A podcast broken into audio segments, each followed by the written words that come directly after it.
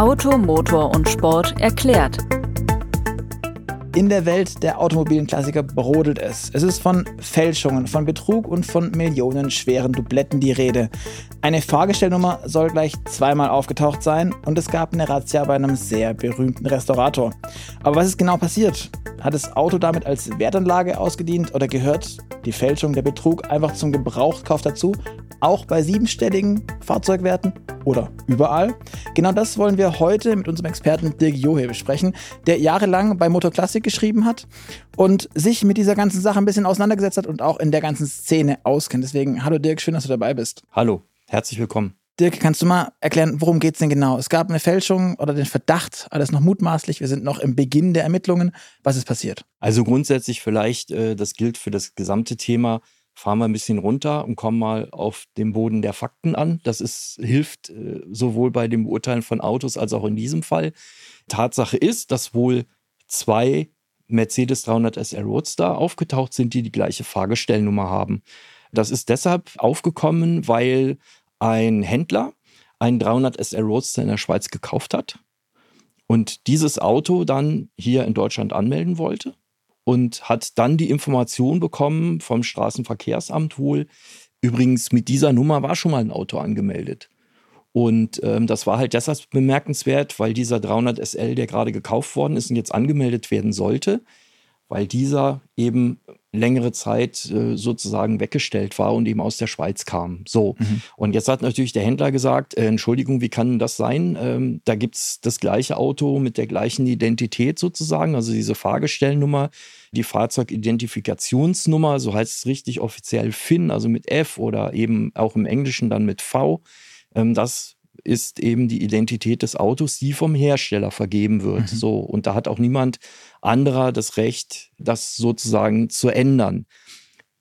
Wir haben hier einen Fall vorliegen, wo offenbar die Staatsanwaltschaft und das Landeskriminalamt eben im Moment Beweise äh, sichergestellt hat und sichtet. Und bis es zu einem Urteil irgendwann mal kommt, gilt ja die Unschuldsvermutung. Deswegen sage ich auch, wir kommen jetzt mal runter auf mhm. den Boden der Tatsachen das ist alles noch nicht geklärt. Das ist natürlich super spektakulär, weil wir haben hier perfekte Voraussetzungen für tolle News und Schlagzeilen, weil wir haben einen Restaurator aus der Szene, der wirklich bekannt ist, weltweit muss man tatsächlich sagen. Und ähm, es gibt so im Boulevardjournalismus ja diese Fallhöhe. Also je höher jemand angesiedelt ist und ich dem dann irgendwas äh, nachweisen kann oder dass er irgendwas getan hat, vermeintlich, umso interessanter ist natürlich dieses Thema. Und es geht jetzt schlichtweg eben darum, dass der Besitzer des originalen, in Anführungsstrichen, Autos, dass der natürlich möchte, dass es da kein zweites gibt äh, mit der gleichen Chassisnummer und auch mhm. mit der gleichen Identität. Bedeutet auch die gleiche Geschichte, denn dieser 300 SL Roadster ist deshalb so besonders, weil er A, eine Sonderfarbe hat, die es vier oder fünfmal gegeben hat. Da gibt es ja unterschiedliche Quellen. Mercedes-Benz wird es wahrscheinlich genau wissen, wie viele sie da ausgeliefert haben, also ganz bestimmt sogar.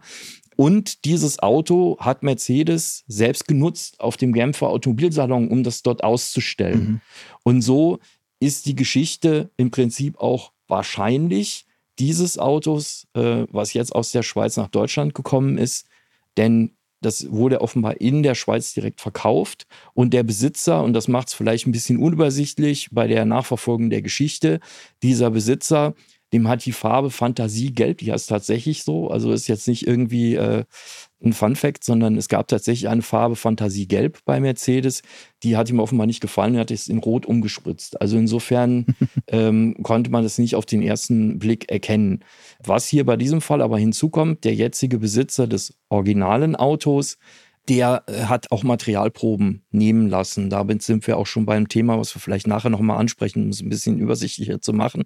Das wäre eben eine Möglichkeit, um die Identität eines Autos mhm. zu prüfen, dass man einfach Materialproben nimmt. Mercedes-Benz bietet diesen Service auch an, weil man braucht natürlich eigentlich den Originalhersteller mit einem Archiv, wie Mercedes-Benz das hat, Klar. um das eben entsprechend auch nachvollziehen zu können. Also das hilft zumindest enorm. Aber jetzt ist ja in diesem Fall, es geht ja nicht nur um dieses eine Auto. Ich habe gelesen, es gab auch ähm, noch andere Dinge, die sichergestellt wurden. Ich glaube, Rahmen und andere Teile. Ähm, ja wie verhält sich in dieser ganzen Geschichte? Ist damit auch der, der besagte Händler, von dem du sprachst, oder der Restaurator, Ist da jetzt wirklich viel im Umbruch gerade oder ist das alles noch so in einem, die Staatsanwaltschaft macht es? Ich hatte nämlich den Eindruck, die schicken ja nicht die Kavallerie ins Feld, mhm. wenn die noch überhaupt gar nichts haben. Aus Spaß mhm. rennen die da garantiert nicht rein. Nein, natürlich. Es muss begründete Anfangsverdächte geben, wo immer die auch herstammen, dass man da eben alles genau untersucht und eben auch sicherstellt, um eben, äh, da geht es ja auch um, um Daten, um Computer und so weiter und Schriftverkehr, um das eben entsprechend zu untersuchen. Aber nochmal, es gilt halt die Unschuldsvermutung. Das heißt, natürlich ist eine Staatsanwaltschaft aufgefordert, wenn es da diesen Verdacht gibt, da genau nachzuforschen, äh, weil nichts ist peinlicher, als wenn es danach tatsächlich zu einem Gerichtsprozess käme und da treten dann plötzlich Lücken auf. Man muss natürlich auch sagen, das ist ein sehr, sehr spezielles Thema und man kann von der Justiz äh, auch nicht erwarten, ähm, dass die da so tief im Thema stecken, mhm. dass es dort eben auch ganz viele Experten gibt, die sowas beurteilen könnten. Also insofern ist da schon viel Recherche auch erforderlich und auch Untersuchungen sind erforderlich, um eben zu prüfen, ist da wirklich was dran äh, und ist das eben auch belastbar vor Gericht mhm. äh, oder halt nicht. Das heißt, die gehen jetzt erstmal mit einem großen Kescher ran und holen ja. alles, wo es ja. vielleicht auch die, nur die Möglichkeit Richtig. gäbe, das, was dann am Ende gar nicht passiert ist, um dann daraus resultierend ähm, zum Ergebnis zu kommen. Mhm. Okay, verstehe. Exakt. Also vielleicht, um das auch noch zu sagen, unsere Online-Kollegen, vor allem Andreas Of, ist ja auch dabei, diesen Fall wirklich zu begleiten. Äh, wir sind auch im Austausch mit diesem besagten Restaurator und äh, Händler, der sich da auch keiner Schuld bewusst ist und der auch wirklich genau, ja. uns gegenüber sehr kooperativ ist äh, und uns da auch mit Informationen versorgt, genauso wie wir Kontakt haben zu dem Käufer des Autos, durch das das überhaupt ins Rollen gekommen ist, der da auch sehr transparent mit umgeht. Und das ist halt auch schon ein Punkt, den man sagen muss also um mit diesem Thema Fälschung im weitesten Sinne umzugehen, ist natürlich die Transparenz ein ganz wichtiger Faktor. Also das heißt, je offener jemand mit Geschichte von einem Auto in dem Fall umgeht, umso besser ist das natürlich für die gesamte mhm. Szene mhm. auch. Also man muss jetzt halt einfach gucken, was kommt da raus. Es gibt halt wie überall ganz viele Gerüchte und Leute auch, die um die Ecke kommen, sagen, habe ich doch schon immer gewusst und ich habe da von dem gehört und dem gehört. Ich sage dann immer nur Vorsicht. Ähm, man muss wirklich jeden einzelnen Fall prüfen im mhm. Endeffekt. Aber auch nochmal, um das Ganze zu veranschaulichen, äh, 300 SL Roadster kennt jetzt vielleicht nicht jeder. Was würde der denn so regulär wert sein oder von welchen Werten sprechen wir denn überhaupt? Ja, das ist bei solchen Autos natürlich immer schwierig. Also wie dieser Fall zeigt, Sonderlackierung nur viermal, bleiben wir mal bei den Vieren, äh, ausgeliefert war das Ausstellungsfahrzeug äh, bei der Automobil im Automobilsalon in Genf 1961. Das sind so besondere Komponenten, die ein Auto natürlich nochmal wertvoller machen. Mhm. Also um vielleicht mal ein etwas einfacheres Beispiel zu nennen, ist tatsächlich schon wertsteigernd für ein 300 SL, wenn der diese sogenannten Rutsch-Felgen hat, also so eine Zentralmutterfelge, die in Deutschland übrigens damals nicht erlaubt war, nicht zugelassen war. Aber das sorgt zum Beispiel auf dem amerikanischen Markt schon für eine Wertsteigerung. Deswegen ist es immer schwierig, da konkret zu sagen, so ein Auto ist halt pauschal irgendwie eine Million wert. Da kommt es mhm. eben auf ganz viele verschiedene Faktoren an. Dazu gehört eben auch die Besitzergeschichte. Gab es viele Vorbesitzer, gab es äh, wenige und so weiter und so fort. Ist ein Hardtop dabei, wie bei diesem Fall hier bei dem roten 300 SL, das vermeintlich originale Auto, was ja auch nachprüfbar ist, der hat zum Beispiel auch einen Hardtop dazu. Mhm. Also das sind alles so Elemente, die den Wert eines Autos schon auch um 100.000 äh, dann mal nach oben äh, ja. schrauben können. Und letzten Endes ist es immer so, man braucht erstmal jemanden, der auch bereit ist, das Geld dafür auszugeben. Ja, äh, ich sag Frage. mal, aber so um eine Million rum muss man für so ein Auto halt schon rechnen. Da sind wir halt auch beim ganz entscheidenden Faktor. Oldtimer-Kauf ist kein Schnäppchenkauf. Das mache ich nicht mal eben am Samstag äh, Vormittag um 11 Uhr, äh, wenn ich gut gelaunt bin und gefrühstückt habe äh, und das Wetter schön ist, äh, dann gehe ich nicht mal eben einen Oldtimer kaufen. Ähm, in der Regel sondern man sollte das Angebot eben auch schon gewissenhaft prüfen. Und ich sag mal, je teurer das Auto ist, umso gewissenhafter sollte ich es prüfen. Liegt ja in der Natur der Dinge auch, dass man jetzt ja. viel Geld, außer man hat wirklich viel zu viel übrig, dann ist es vielleicht auch egal. Aber also ich glaube, jeder Oldtimer-Fan kennt das. Man muss ja nicht in die Millionen gehen. Da reichen auch schon 10.000. Äh, wir haben uns alle mal in irgendwas verguckt und haben uns verkauft und uns nachher geärgert, äh, dass wir halt auch äh, eine kleinere Summe dafür ausgegeben haben, weil wir letzten Endes nicht das bekommen, äh, mhm. was wir eigentlich haben wollten. Also insofern ist da gerade eben bei solchen Fahrzeugen ist es wichtig, dass man sich dafür wirklich Zeit nimmt und sich auch nicht Auch diese Methode kennen wir ja, dass man sich nicht aus der Ruhe bringen lässt. So, mhm. aber ich habe gleich noch einen Interessenten, der kommt auch noch vorbei und also der hatte mir schon am Telefon gesagt, äh, er wird das äh, auf, auf jeden Fall mitnehmen. Nehmen. Also ja, klar. sie müssen sich schon jetzt entscheiden und und das Gleiche ist natürlich dann auch mit Gutachten und so. Das heißt, die Verknappung der Zeit in so einem Prozess ist halt ein taktisches Mittel, um mich da irgendwo unter Druck zu mhm. setzen. Mhm. und natürlich spielen immer Emotionen eine Rolle. Deswegen sagte mhm. ich, man muss eben gucken, dass man auf den Boden der Tatsachen irgendwie zurückkommt und dann erst ein Auto kauft mhm. und nicht so aus so einer Lust und Laune heraus. Das ist eine schöne Überleitung von dem Speziellen dann ins Allgemeine raus. Wenn wir uns das jetzt genau angucken, wir haben jetzt hier so einen siebenstelligen Wert von einem Auto. Irgendwas in, um die Millionen wird sein, vielleicht ein bisschen drüber auch. Wie häufig ist denn allgemein das Thema Betrug im Autoumfeld der Klassiker? Ist es so ein Phänomen, was sich nur, was sich auch nur lohnt bei diesen teuren Fahrzeugen oder gibt es überall? Also Erstmal auf deine erste Frage zu antworten. Also äh, belegbare, äh, belastbare Zahlen gibt es natürlich nicht, weil Leute, die in so einem Prozess irgendwo involviert sind und dann taucht eine Fälschung auf, versuchen das das ist übrigens parallel auch im Kunstmarkt so. Da kann man mhm. schon gewisse Parallelen ziehen. Auch da ist Fälschung ja ein großes Thema. Die versuchen das natürlich irgendwo unterm Teppich zu halten. Also irgendwie sich so zu einigen, komm, ich nehme das Auto zurück oder was weiß ich. Mhm. Deswegen ist es ganz, ganz schwierig. Was wir schon beobachten können, zumindest Experten tun, dass die da ein Auge drauf haben.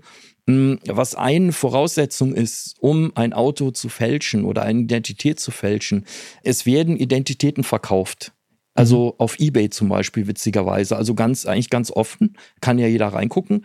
Das heißt, wenn ich Papiere von einem Auto habe, was längst schon verschrottet ist, äh, obwohl es die vielleicht gar nicht mehr geben dürfte, oder aber eben eine Identität über irgendwie eine Chassisnummer, die werden tatsächlich gehandelt und je nach mhm. Wert des Autos äh, in entsprechender Höhe. Und insofern, also ein Experte Helmut Horn, ähm, der auch bei, beim Pressegespräch äh, bezüglich dieses 300 SL zugegen war, sagt halt, er hat an einem Tag mal reingeguckt, das sind allein 500 Identitäten, die da angeboten werden. Und das ist halt zum Beispiel ein großes Problem. Der zweite Teil deiner Frage, ich glaube, es führt uns in die Wüste, wenn wir denken, ah, das geht nur um 300 SL und wegen mehr Porsche Carrera RS und jetzt nehmen wir noch ein paar andere Autos, Ferraris oder so, ähm, wo das eine Rolle spielt. Nein, alles, was ein Auto besonders macht oder ein Modell, eine Baureihe besonders macht, kann dazu dienen, ähm, dass ich den sozusagen nach oben verschönere. Also ich sage jetzt mal, ein Opel Kadett GTE, dieser mhm. begehrten Sonderreihe, der gelb-schwarzen oder auch der, der weiß-gelben, äh, auch da kann es durchaus möglich sein, ähm, dass jemand etwas als Original ausgibt oder als authentisches Auto. Ich habe mit dem Begriff Original immer so ein bisschen Probleme bei Autos, kommen wir vielleicht auch gleich noch drauf. Also auch da ist es möglich. Es geht halt immer drum, ich habe ein Modell, was vom Einstandspreis relativ niedrig ist. Mhm. Ähm, und das kann ich natürlich, indem ich sage, ich baue den jetzt zum GTE auf und der Aufwand steht in einem Verhältnis, ähm, kann ich das halt entsprechend äh, dann auch anbieten. Das an sich wäre jetzt auch noch kein ähm, Betrug in dem Sinne, sondern es wird dann zum Betrug, wenn der Verkäufer, und wir reden ja über Verkaufsprozesse, das als originalen GTE mhm. entsprechend anbietet. Dann wird da eben ein Fall draus. Mhm. Ähm, und wenn er das anbietet und das nicht transparent macht und jemand kauft das im guten Glauben, dass das so ist, dann kann es natürlich sein, äh, dass er sich nur ärgert, weil das jetzt vor Gericht durchzufechten ist äh, bisweilen möglicherweise schwierig. Allein schon deshalb, weil ein Richter sagen könnte, ja, Herr Joey, also wenn Sie sich für so ein Auto interessieren, sowas Spezielles und Sie wissen, das ist ein Oldtimer und Sie wissen auch, das kann sein, dass das nicht ganz original ist, dann sind sie auch in der Pflicht, sich selbst da irgendwo mhm. zu erkundigen und schlau zu machen, bevor sie so einen Kauf tätigen. Ähm, sie hätten okay. ja auch eben nicht einfach am Samstag da mal, wie ich gesagt habe, vorbeigehen können äh, und das Ding kaufen. Sie hätten sich auch mal ein bisschen informieren können. Schwierig bei einem Opel Kadett GTE, äh, um das auch zu sagen, ist zum Beispiel, dass es keinen festen Chassisnummernkreis gibt für diese GTEs. Das heißt, die sind aus dem laufenden äh, Chassisnummern Zirkel. Quasi umgebaut Prinzip, worden von Ja, oder direkt, halt direkt. So produziert worden, mhm. aber eben als äh, Kadett C GTE, als Coupé. Mhm. Und insofern kann man dann nicht einfach in eine Liste gucken und sagen, ah, das ist dieser Chassisnummernzirkel, sind bestimmte Nummernkreise, wie beim 300 SL Roadster zum Beispiel, das möglich ist, oder auch beim Porsche 356 oder 911, um mal ein paar weitere Beispiele einfach zu nennen und dann schon anhand der Nummer zu wissen, ah, das, das kann gar kein originales mh, Auto verstehen. sein. Aber auch da würde ich sagen, Entspannung ist angesagt. Jeder Käufer sollte sich halt auch die Frage stellen, ob er denn wirklich ein Auto, was original von Opel in dem Fall ähm, eben als GTE verkauft worden ist, ob ich das überhaupt haben will, ob ich bereit bin, diesen Mehrpreis dafür zu zahlen und ob ich auch mir überlege, was ich mit dem Auto dann tun möchte. Wenn es mir einfach darum geht, mit einem solchen Auto rumzufahren für mich, um Spaß zu haben, wenn dieser Originalitätsaspekt oder Authentizitätsaspekt gar keine große Rolle spielt und ich möchte einfach Fahrspaß mit dem Auto haben, finde ich es legitim, sich zu überlegen, reicht mir dann eben auch so ein Auto, was eben entsprechend. Vielleicht nur die Farbe, die Hülle hat, die passt genau. oder auch die Technik drin, aber eben nicht genau. den Original, genau. den hat jemand dort an diesem Band ja. montiert. Genau. Wie gesagt, es wird immer ein Problem, wenn ich dann irgendwo behaupte, es ist ein Originales. Mhm. Und es wird immer dann ein Problem, wenn Autos in Nachlass kommen und die äh, Besitzer oder die Erben dann gar nicht mehr genau wissen, was das für ein Auto ist und mhm. das womöglich als Originales angeboten wird. Verstehe, ähm, ja. Das ist halt die Schwierigkeit an der Geschichte. Aber ich empfehle immer auch bei selbst weniger wertvollen Autos, dass man so eine Art Dokumentation zu seinem Fahrzeug hat, mhm. dass man die Geschichte, soweit man sie denn belegen kann, auch entsprechend hinterlegt, sodass eben jeder auch weiß, der sich später für ein Fahrzeug interessiert, was steckt denn da dahinter. Mhm. Gibt es da bei den Herstellern nicht irgendwelche Möglichkeiten, dass ich, du sagtest vorhin schon, bei Mercedes könnte jetzt helfen bei den, mit, mit irgendwelchen äh, Materialproben. Mhm. Kann man nicht bei Opel für den ähm, GTE einfach anrufen und fragen, hey, hier, guck mal, dieses Auto, die müssen doch irgendwo Bücher haben. Das muss doch ja. irgendwo aufgeführt sein und dann geben die das einfach raus. Dann weiß ich ganz genau, gab es, gab es nicht. Also das sind ja Konzerne mit viel Daten. Das ist grundsätzlich richtig, aber sie sind nur dem jeweiligen aktuellen Eigentümer zu einer Auskunft äh, verpflichtet, in Anführungsstrichen, wenn sie das denn können. Also es gibt durchaus Hersteller, ähm, bei Opel weiß ich das jetzt nicht, glaube ich nicht, ist mir zumindest noch nicht zu Ohren gekommen, aber zum Beispiel einen anderen Hersteller noch zu einem BMW, die stellen so ein äh, Zertifikat aus, mhm. aber immer nur, dieses Auto ist dann und dann hergestellt worden mit der und der Farbe, vielleicht noch Ausstattungsdetails und äh, so ein paar Daten zu der Originalauslieferung. Das mhm. ist ja das Problem, was ich meinte mit Original. Ich finde, beim Auto von einem Original zu sprechen, ähm, ja, sollte man vielleicht besser nicht tun. Das weckt falsche Voraussetzungen. Ein Auto ist ein Gebrauchsgegenstand, mal grundsätzlich von Extrembeispielen abgesehen. Mhm. Ähm, aber es, ein Auto hat immer eine Nutzung. Also wann ist dann ein Auto noch original? Ähm, insofern gehört ja auch das Leben eines Autos zu dieser Identität, die es heute eben hat, auch dazu. Das heißt, auch Reparaturen gehören dazu. Ein Auto wird nicht eine Fälschung, wenn es repariert werden muss. Das ist völlig normal. Wenn Teile, die verschlissen sind, ausgetauscht werden müssen oder mussten, wenn es Unfälle gab und mhm. so weiter, dann muss das natürlich repariert werden, weil nur dann ist ein Auto letztlich auch was wert, wie gesagt, Extremfälle lassen wir jetzt mal außen vor. Wenn es eben auch fahrtüchtig ist, ja, und wenn es auch äh, verkehrssicher ist, mhm. dafür muss halt gesorgt werden. Und äh, insofern gehört eben so ein Leben über viele Jahrzehnte gehört halt einfach mit dazu. Mhm. Ich habe jetzt für mich mitgenommen, mhm. wenn ich mich schützen will, kann ich zum einen beim Hersteller mal anfragen, ob da überhaupt was geht oder auch den aktuellen Besitzer wahrscheinlich fragen, dass er mir eine Art Zertifikat vom Hersteller besorgen soll oder mit vorlegen. Die Dokumentation ist ganz wichtig. Worauf würdest du sonst noch, wenn ich mich in diesen Prozess eines Oldtimer-Kaufs begeben würde, worauf würdest du sagen, kann ich als Laie achten? Als Laie kann ich schon mal grundsätzlich äh, darauf achten, ob die Technik überhaupt passt dieses Autos. Also zu, sage ich mal, diesem Baujahr, äh, zu diesem Modelljahr, ob das insgesamt also alles passt. Gab es das überhaupt? Hatte der schon Scheibenbremsen zum Beispiel? War da dieser Motor, dieser Motortyp verbaut? Und äh, das ist halt schon mal, stimmt die Innenausstattung und so weiter. Das kann ich eigentlich alles ähm, schon mal überprüfen, ohne mhm. da jetzt großartig äh, tätig werden zu müssen. Das ist natürlich eine Frage der Dokumentation, die vorhanden ist, entweder beim Hersteller selber oder auch die Clubs. Wobei mhm. ich jetzt die Clubs ein bisschen schützen möchte. Nicht, dass da jetzt jeder anruft, der sich mal für so ein Auto interessiert und dann sagt so, jetzt erklärt mir mal, worauf ich da alles achten soll. Da haben die nämlich, äh, hätten die ganz viel zu tun. Und das ist natürlich auch immer eine gewisse Sache mit der ähm, rechtlichen Komponente. Das heißt, wenn jemand dazu rät, dann könnte das ja auch unter Umständen rechtlich mal ein Problem werden. Die haben mir gesagt, mhm. das und daraufhin habe ich und die haben mich falsch informiert und so weiter. Verstehe. Also grundsätzlich das gilt eigentlich für jeden Oldtimer-Kauf, sollte man sich vorher so gut wie möglich informieren. Das ist ja auch ein Spaß an der Sache. Ich gehe ja nicht einfach zu einem Händler und kaufe jetzt ein Auto, einen Neuwagen, den konfiguriere ich mir dann noch, äh, für, vielleicht auch im Internet.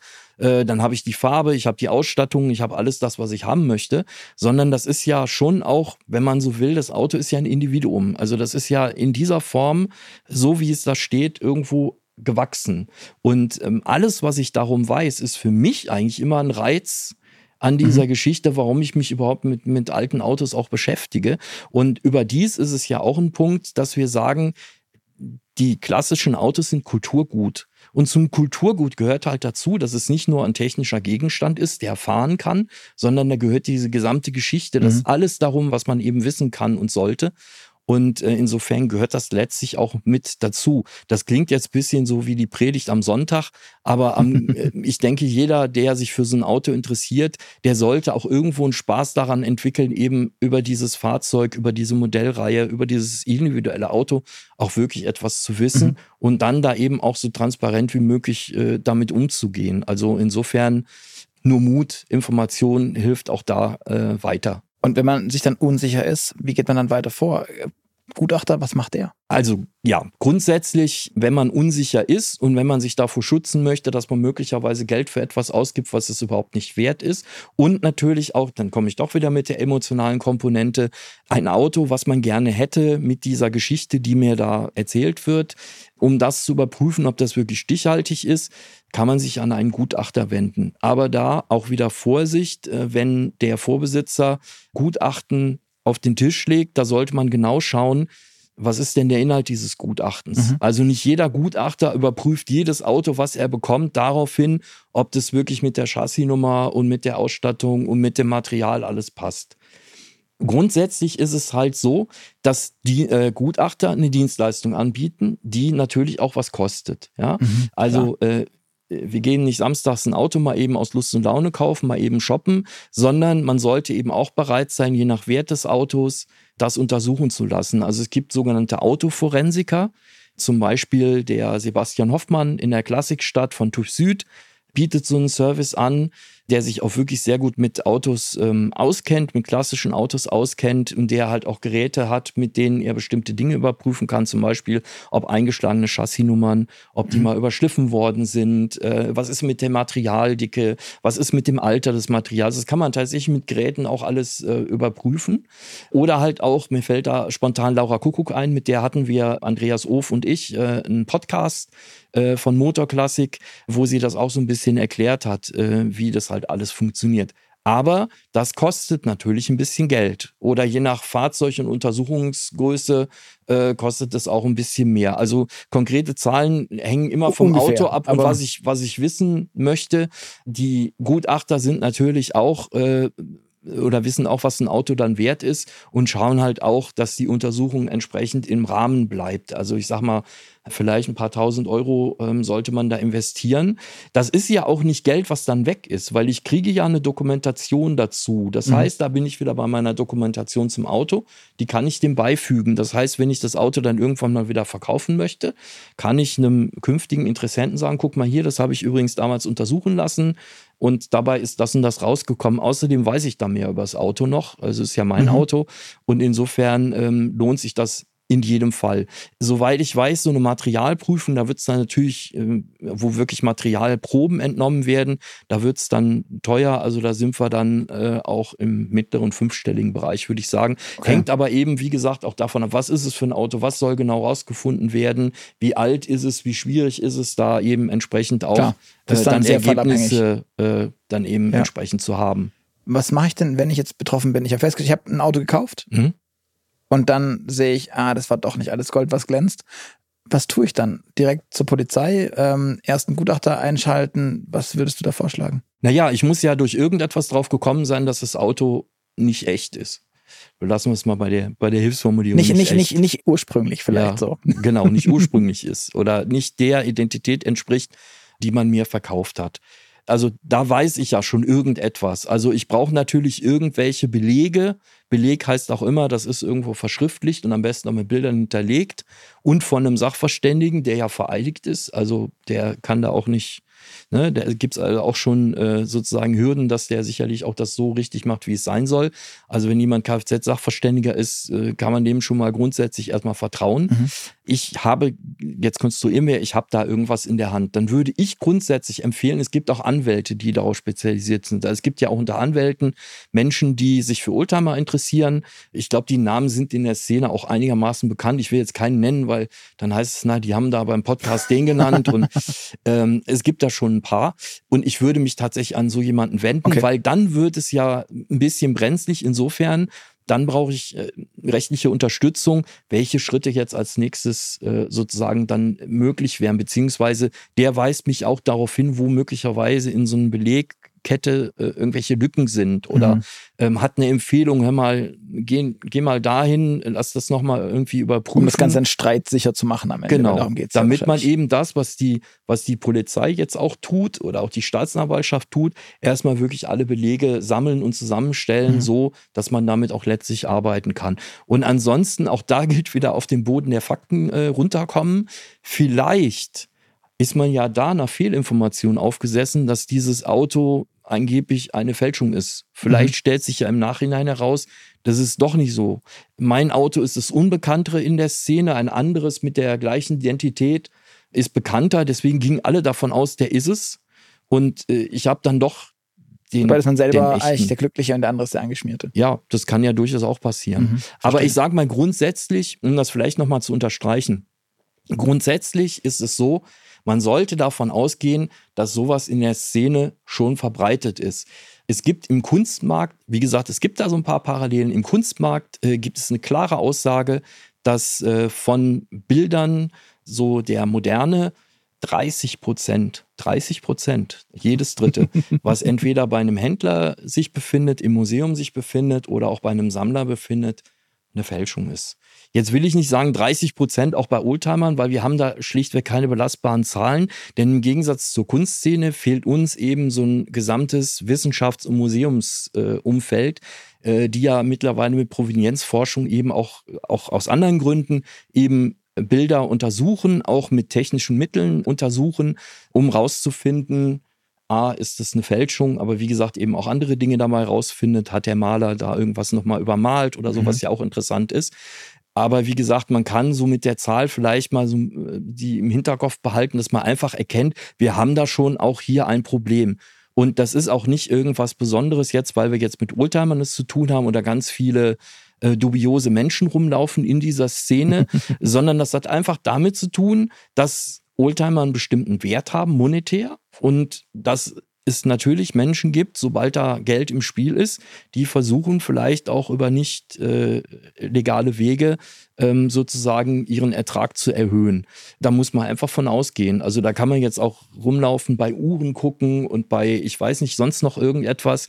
Da muss man einfach mit rechnen. Also insofern ist schon kritisch sein, nachfragen, nachforschen ist ein ganz wichtiger Punkt und eben auch möglichst genau sich alles anschauen, ob alles dokumentiert ist und da nachfragen, wo die Lücken sind. Und natürlich auch einschätzen, geht der Verkäufer mit mir offen um oder versucht er irgendwelche Dinge zu verbergen? Also bisschen ja. gesunden Menschenverstand äh, mitnehmen.